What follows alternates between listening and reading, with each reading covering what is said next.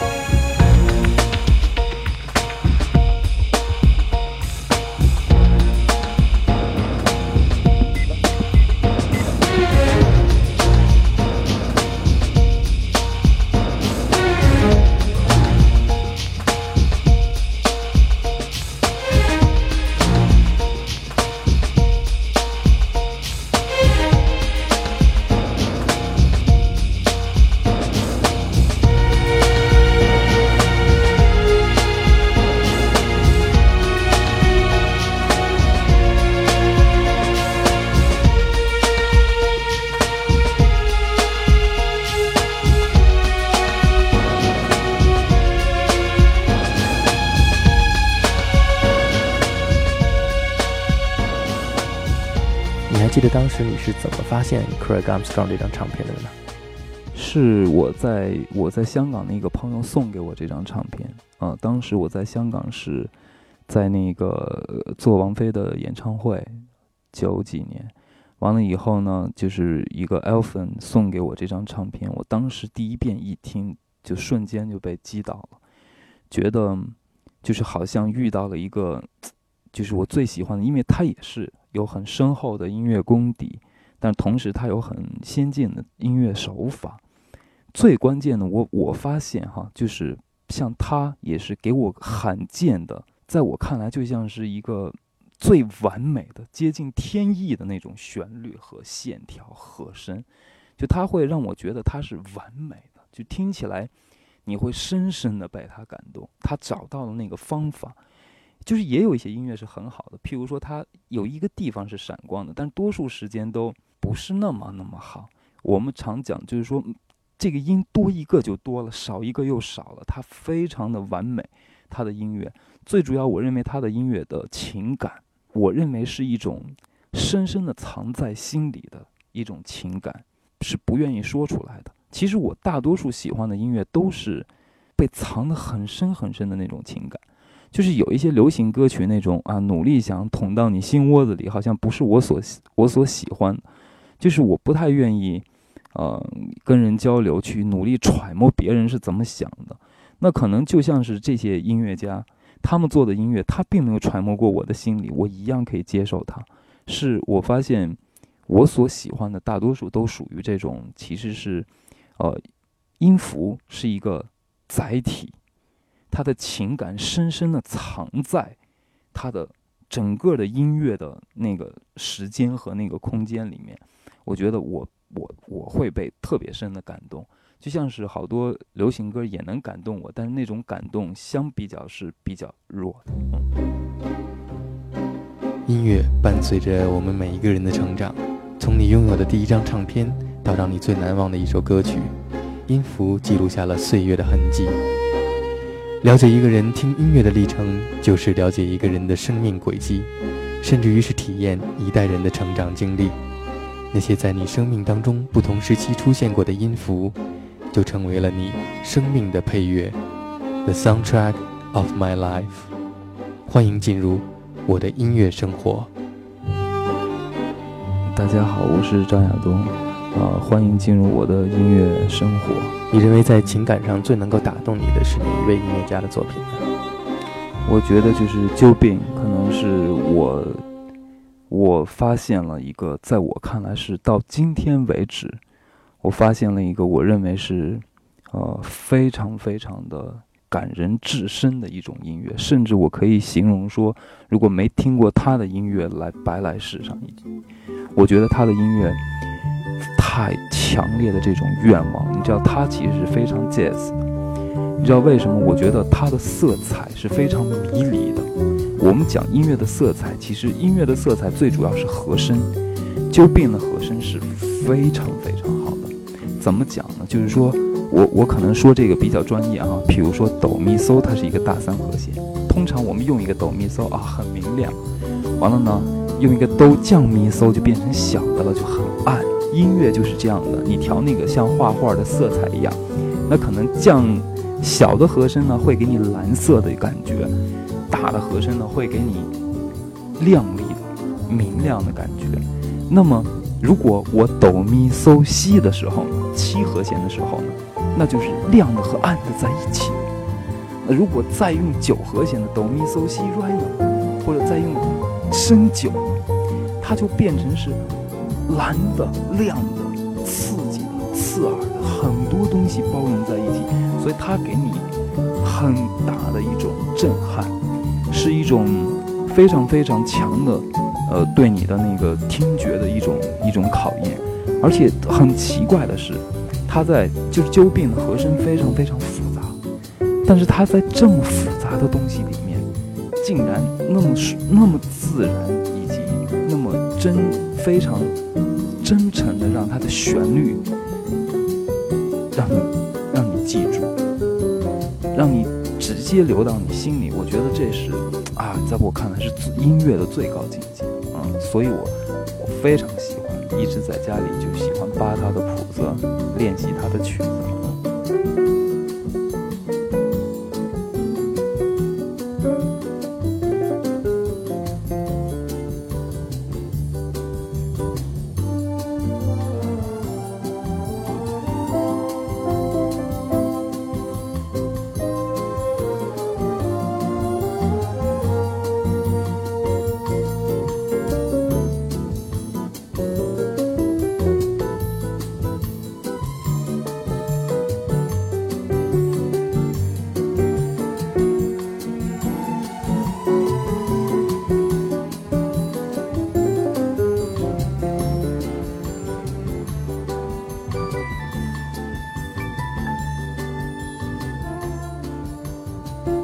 像坂本龙一、Craig Armstrong，还有刚才我们听到的 Jobin，都是后来才被你慢慢发现的。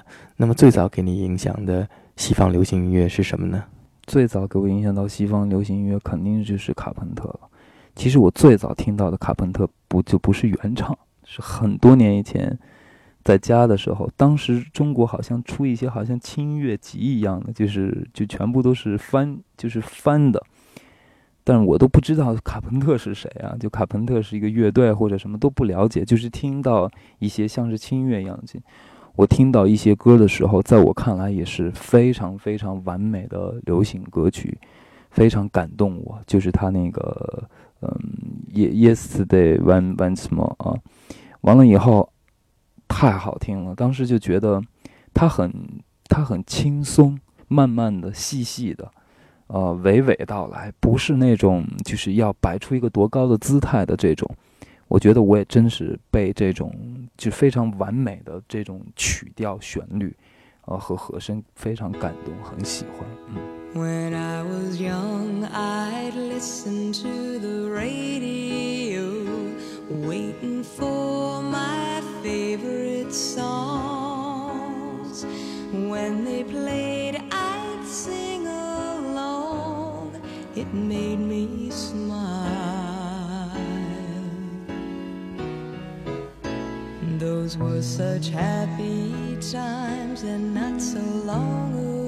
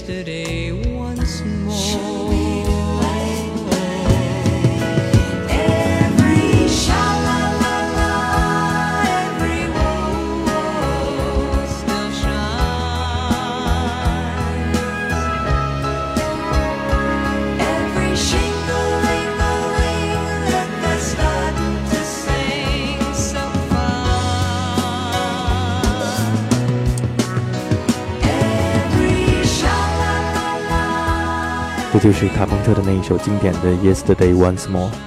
此刻，当你在听到这首歌曲的时候，是什么样的感觉呢？嗯，在听的时候就像是，嗯，又看见一个老朋友一样。